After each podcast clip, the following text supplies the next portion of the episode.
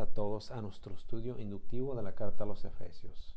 Hoy vamos a tener la oportunidad de continuar con nuestro estudio en el capítulo 6 y el versículo 14.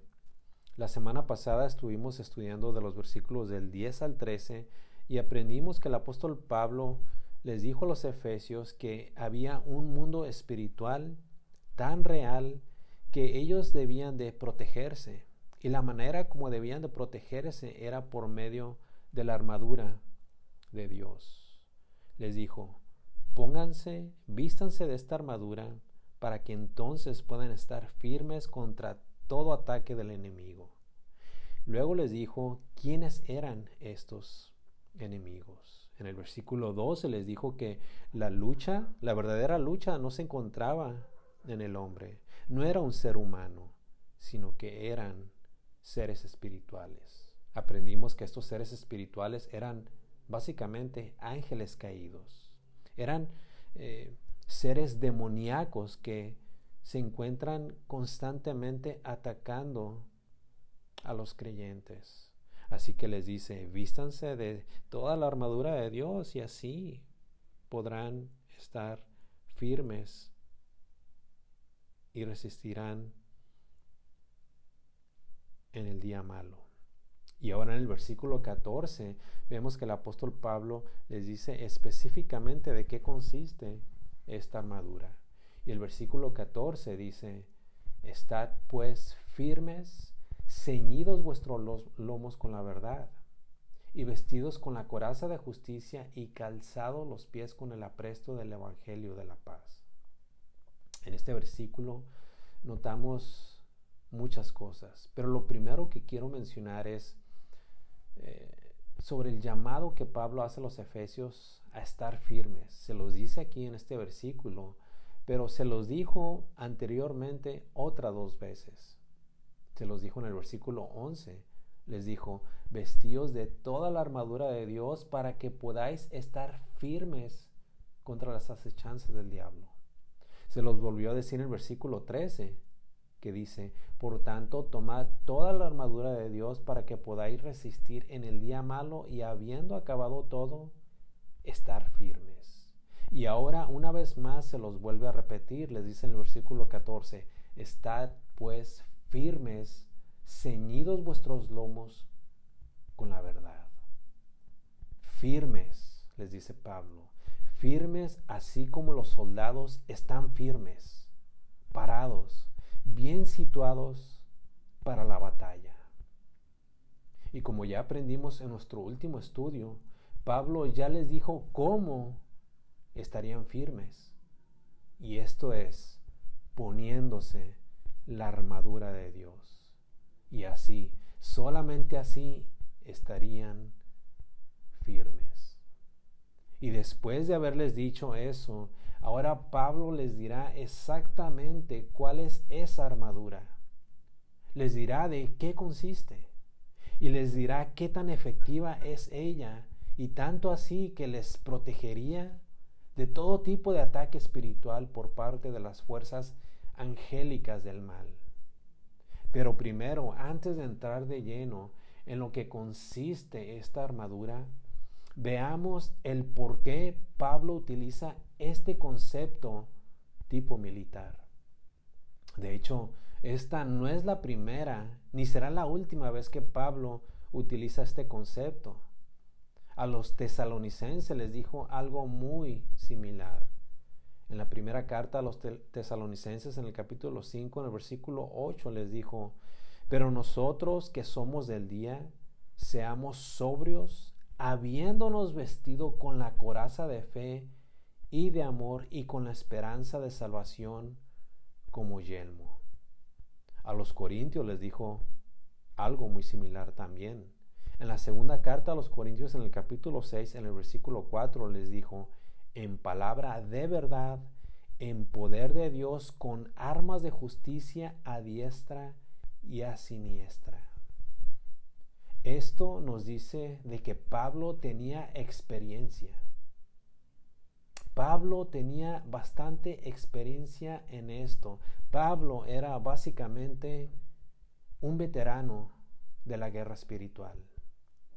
Y siendo un veterano de guerra, ahora él tenía la confianza de poder hablar así porque él sabía que la armadura de Dios era eficaz. Eficaz para cualquier ataque de tipo espiritual. A Timoteo también eh, le habló utilizando este mismo concepto.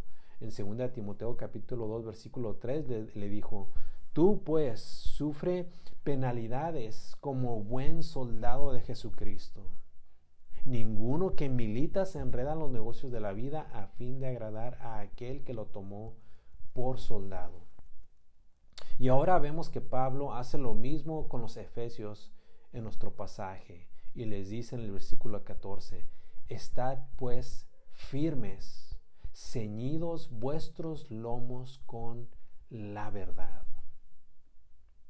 Primeramente, notemos la palabra ceñidos. Ceñidos significa básicamente apretarse o amarrarse o sujetarse. Apretarse o amarrarse qué? Bueno, les dice que se aprieten o que se amarren el cinto. Miren cómo dice la versión nueva eh, internacional. Dice, manténganse firmes, ceñidos con el cinturón de la verdad. Ahora, es importante recalcar esto acerca del concepto que Pablo usa y que es una analogía o una metáfora del uniforme de un soldado. Los soldados romanos en aquellos tiempos utilizaban un cinto en donde se amarraban ya sea un cuchillo o una daga o aún otros una espada. Y esta palabra que vemos en el versículo 14, lomos, en realidad es la cintura. Miren cómo lee la versión eh, Biblia de las Américas. Estad pues firmes, ceñida vuestra cintura, vuestros lomos, con la verdad. Así que Pablo les manda llamar a, los efesios a que se amarren o a que se aprieten fuertemente a sus cinturas con la verdad. Les dice, amárrense con la verdad fuertemente. Ahora, este cinto que los soldados utilizaban se lo tenían que apretar fuertemente debido a que su ropaje podía eh, eh, estar suelta. Y eso podía ser muy peligroso para ellos porque al momento que se enfrentarían en la batalla, esto les podía causar que sus ropajes se enredaran y así durante el forcejeo, porque las batallas antes eran casi siempre mano a mano y podía causar una fatalidad. Y Pablo les dice, amárrense fuertemente a sus cinturas. ¿Con qué? Con la verdad. Con la verdad. Ahora, ¿por qué Pablo les dice esto? ¿Por qué con la verdad?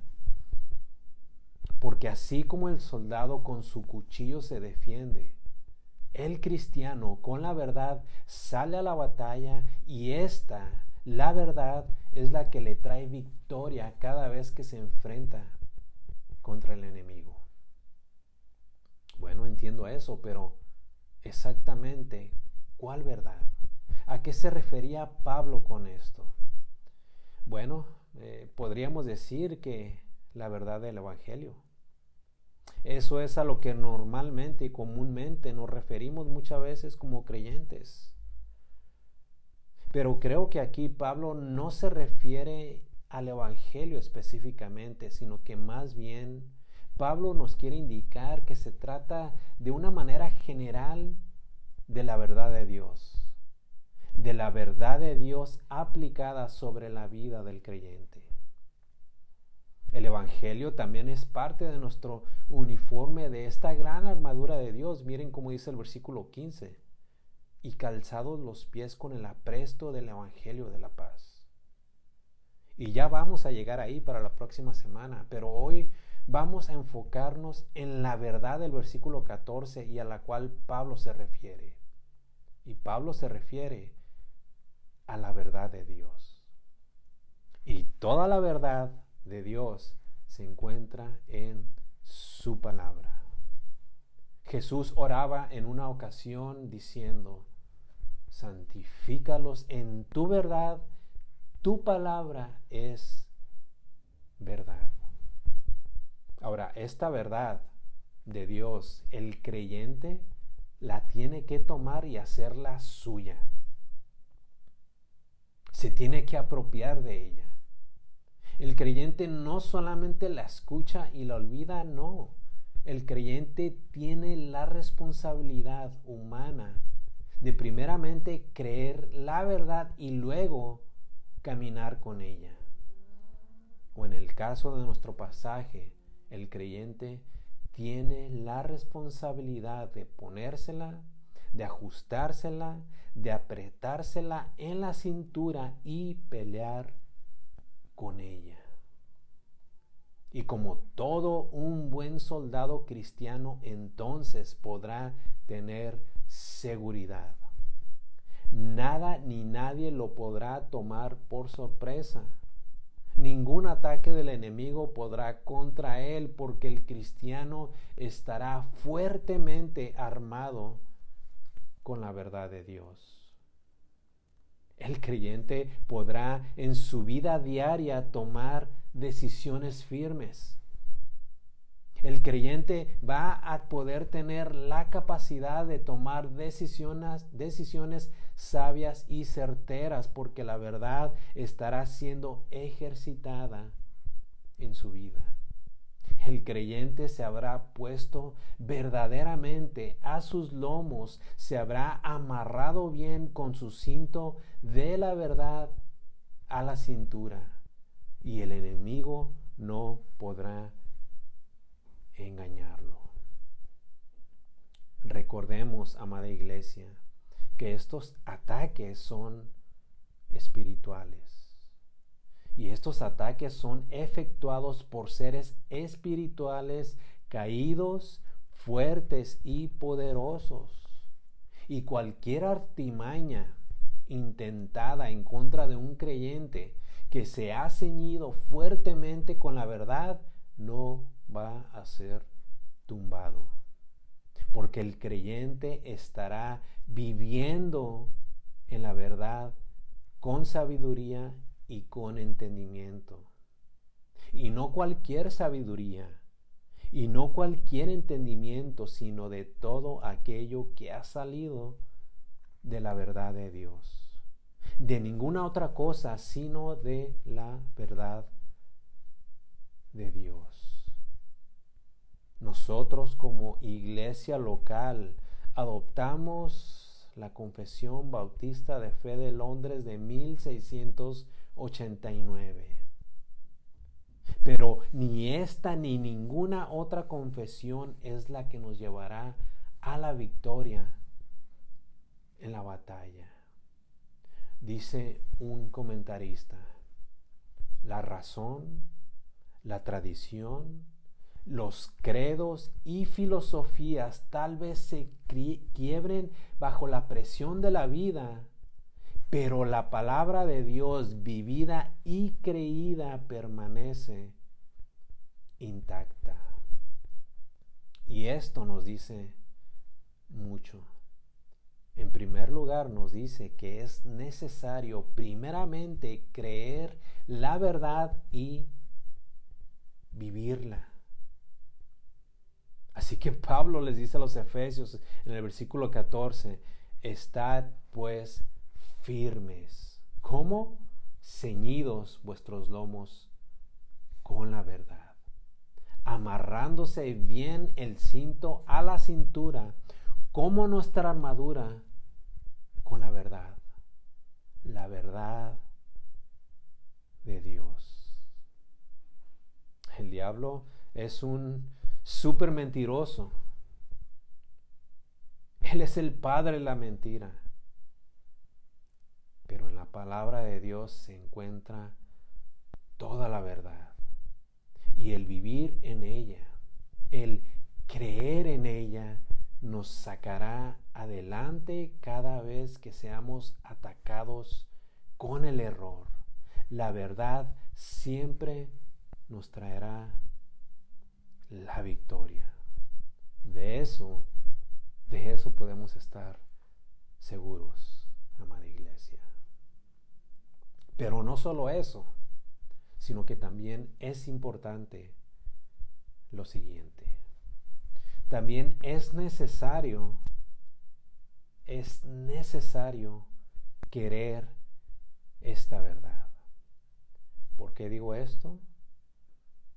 Porque a muchos cristianos les cuesta mucho apreciar y amar la verdad. Pero miren cómo algunos hombres en el Nuevo Testamento, viendo Jesús, van hacia él en una ocasión y le dicen las siguientes palabras en el Evangelio de Mateo, en el capítulo 22, en el versículo 15. Le dicen, Maestro, sabemos que eres amante de la verdad y que enseñas con verdad el camino de Dios. Como creyentes necesitamos ser recipientes de la verdad, pero amantes también de ella, siempre y en todo tiempo. Juan el Bautista dedicó toda su vida dando testimonio de la verdad. Y no solamente eso, sino que él se dedicó por entero viviendo en ella. En Juan capítulo 5, versículo 33 dice, vosotros enviasteis mensajeros a Juan y él dio testimonio de la verdad. Ciertamente Juan el Bautista sabía ponerse no tan solamente su cinto de cuero, sino también su cinto de la verdad. Tanto así que esta verdad lo llevó a que tomaran su propia vida asesinándolo. Versículo 14. Estad pues firmes, ceñidos vuestros lomos con... Una vez que el creyente ha conocido la verdad, vivirá por ella. Y es por eso que ahora, siendo libre por ella, puede recibir, sí, recibir los ataques del enemigo, de esos seres caídos, de esos ataques constantes, pero como el creyente está armado de la verdad, con el cinto de la verdad, no más será víctima. Puede ser objeto de ataques, pero jamás prisionero del error y la mentira, porque la verdad de Dios se encontrará en su vida como una armadura inquebrantable. Y ya como un recordatorio para todos ustedes, amada iglesia, un creyente que camina en integridad, en sabiduría y en verdad, más que nada, es uno que adora a Dios. Es un adorador real. En Juan capítulo 4, versículo 23 dice, mas la hora viene y ahora es cuando los verdaderos adoradores adorarán al Padre en espíritu y en verdad. Primera armadura, Efesios 6:14. Estad pues firmes ceñidos vuestros lomos con la verdad, el cinto de la verdad. Segunda armadura, versículo 14. Y vestidos con la coraza de justicia. Esta es la segunda armadura. Vestidos con la coraza de justicia. De nuevo, no olvidemos el concepto de este uniforme o de esta armadura militar. Ahora, cabe mencionar que era posible que Pablo estaba haciendo alusión sobre los soldados romanos que vestían su armadura y que estaban listos y preparados para salir a pelear. Ellos utilizaban su cinto, su coraza, etcétera, etcétera. Pero creo que más bien Pablo aquí tenía más en mente al soldado tipo mesiánico que podemos encontrar en el Antiguo Testamento, como por ejemplo en Isaías capítulo 11, versículo 5, hablando acerca de Dios, dice, y será la justicia cinto de sus lomos y la fidelidad ceñidor de su cintura. Pablo tenía en mente al soldado tipo mesiánico. Y esto es porque Pablo era un hombre bíblico, era un hombre eh, de las escrituras. Y aunque en realidad no se encontraba citando, por ejemplo, este texto que acabamos de leer palabra por palabra, parece ser que eso es lo que tenía en mente y vemos que Pablo lo adapta para ahora aplicarlo al guerrero cristiano. De nuevo, es por eso que Pablo ya había hablado sobre esta metáfora anteriormente, como en Primera Tesalonicenses capítulo 5, versículo 8, y lo leemos otra vez, que dice, pero nosotros que somos del día, seamos sobrios, habiéndonos vestido con la coraza de fe y de amor y con la esperanza de salvación como yelmo. Así que creo que Pablo había encontrado el perfecto ejemplo de ilustración para ahora poder utilizarlo y aplicarlo al creyente.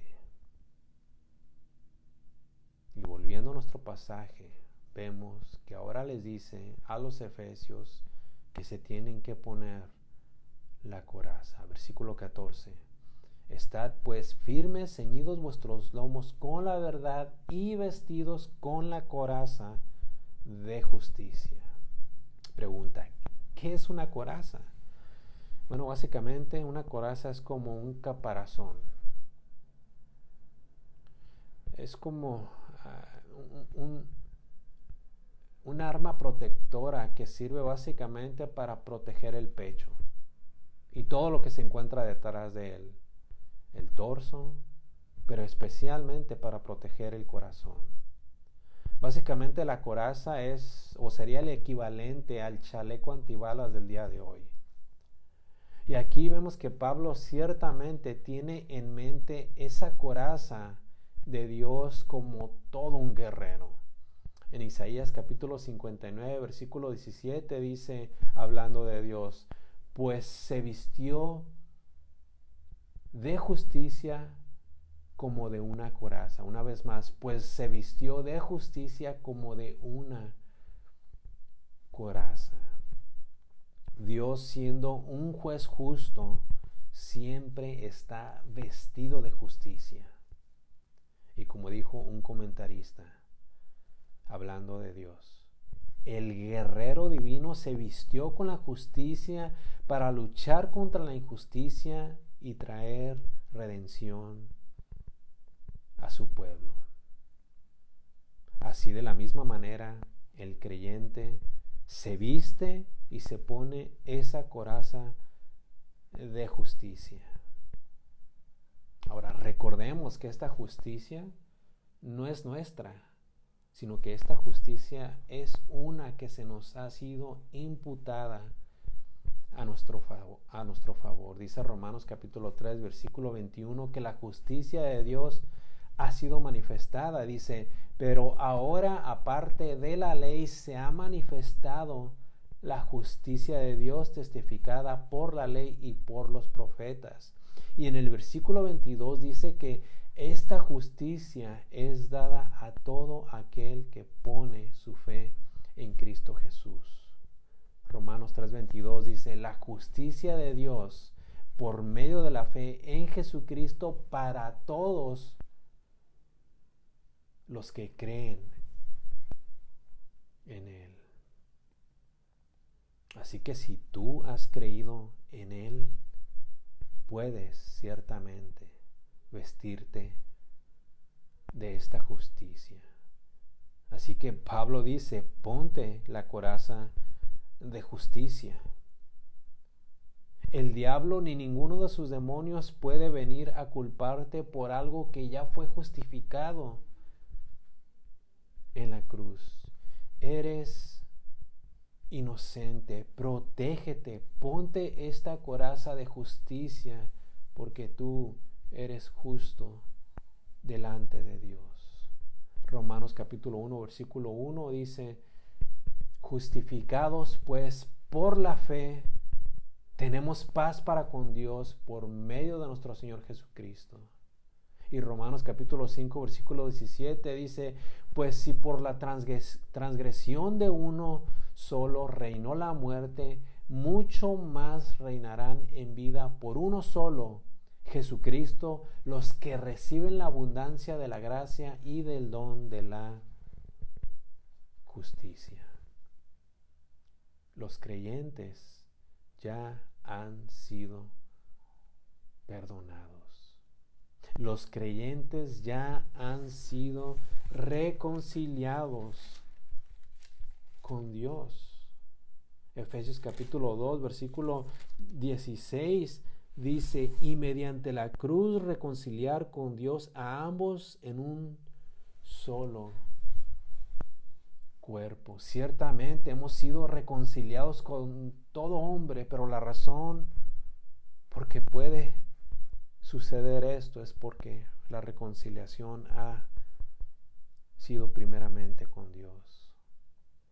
Hemos sido perdonados, hemos sido reconciliados con Dios, pero aún así, aún así necesitamos ponernos la coraza de la justicia. El diablo, recordemos quién es él. El diablo eh, quiere decir que él es un acusador. Y él se encuentra activamente tratando de acusarnos delante de Dios en todo tiempo. Pero todo creyente, sin importar cuán grande o aún pequeño haya sido su pecado, ya ha sido justificado por medio de Jesucristo. Todo creyente, creyente es por eso que Pablo le llama a los efesios y por extensión a todos nosotros nos llama santos. En Efesios capítulo 1, versículo 1 dice, Pablo, apóstol de Jesucristo, por la voluntad de Dios, a los santos y fieles en Cristo Jesús y en el versículo 4 dice, según nos escogió en él antes de la fundación del mundo para que fuésemos santos y sin mancha delante de él. Y en el versículo 15 del mismo capítulo dice, por esta causa también yo, habiendo oído de vuestra fe en el Señor Jesús y de vuestro amor para con todos los santos, y en el versículo 18 dice, alumbrando los ojos de vuestro entendimiento para que sepáis cuál es la esperanza a que Él os ha llamado y cuáles las riquezas de la gloria de su herencia en los santos. Hemos sido justificados. Nadie nos puede acusar pongámonos la coraza de la justicia. Dice un comentarista, ante cada insinuación de que son tan viles, hablando del hombre, culpables, despreciables y perversos, ellos se defienden con la libre y perfecta justicia de su redentor que está sobre ellos.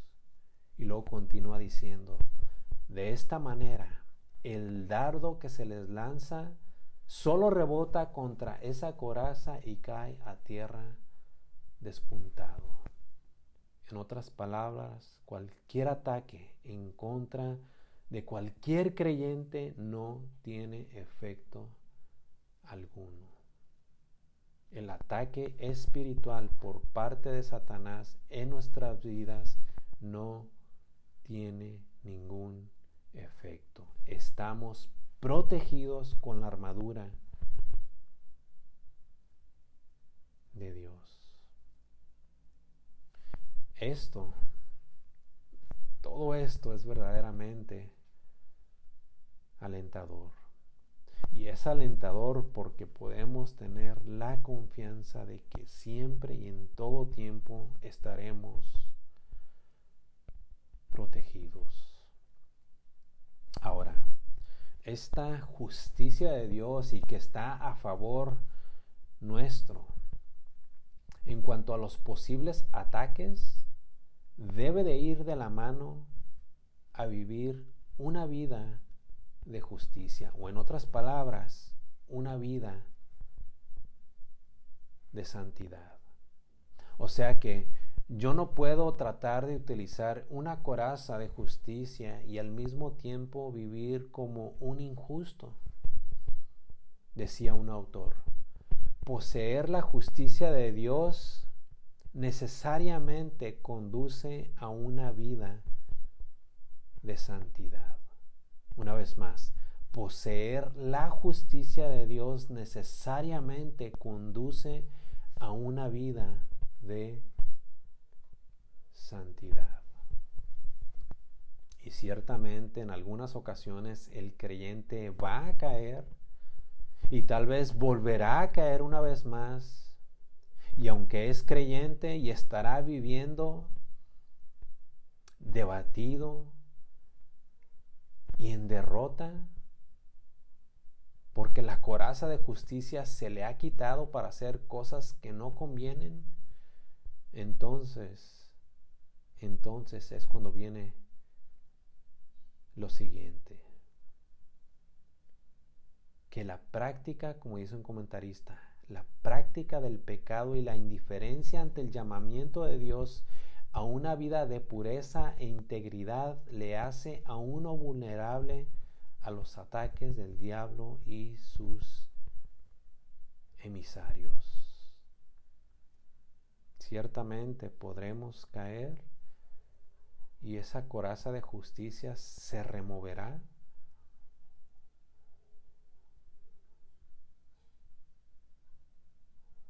Y tristemente le daremos libre acceso a los ataques del enemigo y estaremos debilitados. Pero el apóstol Pablo hace un llamado y nos dice a todos nosotros, estar pues firmes, firmes, ceñidos vuestros lomos con la verdad y vestidos con la coraza de justicia. Obtengamos por fe mediante Jesucristo, nuestro Redentor, estas armas importantes para defendernos contra todo ataque espiritual. Oremos. Gracias Dios por tu palabra. Gracias Dios porque ella nos defiende. Gracias Señor porque nosotros podemos armarnos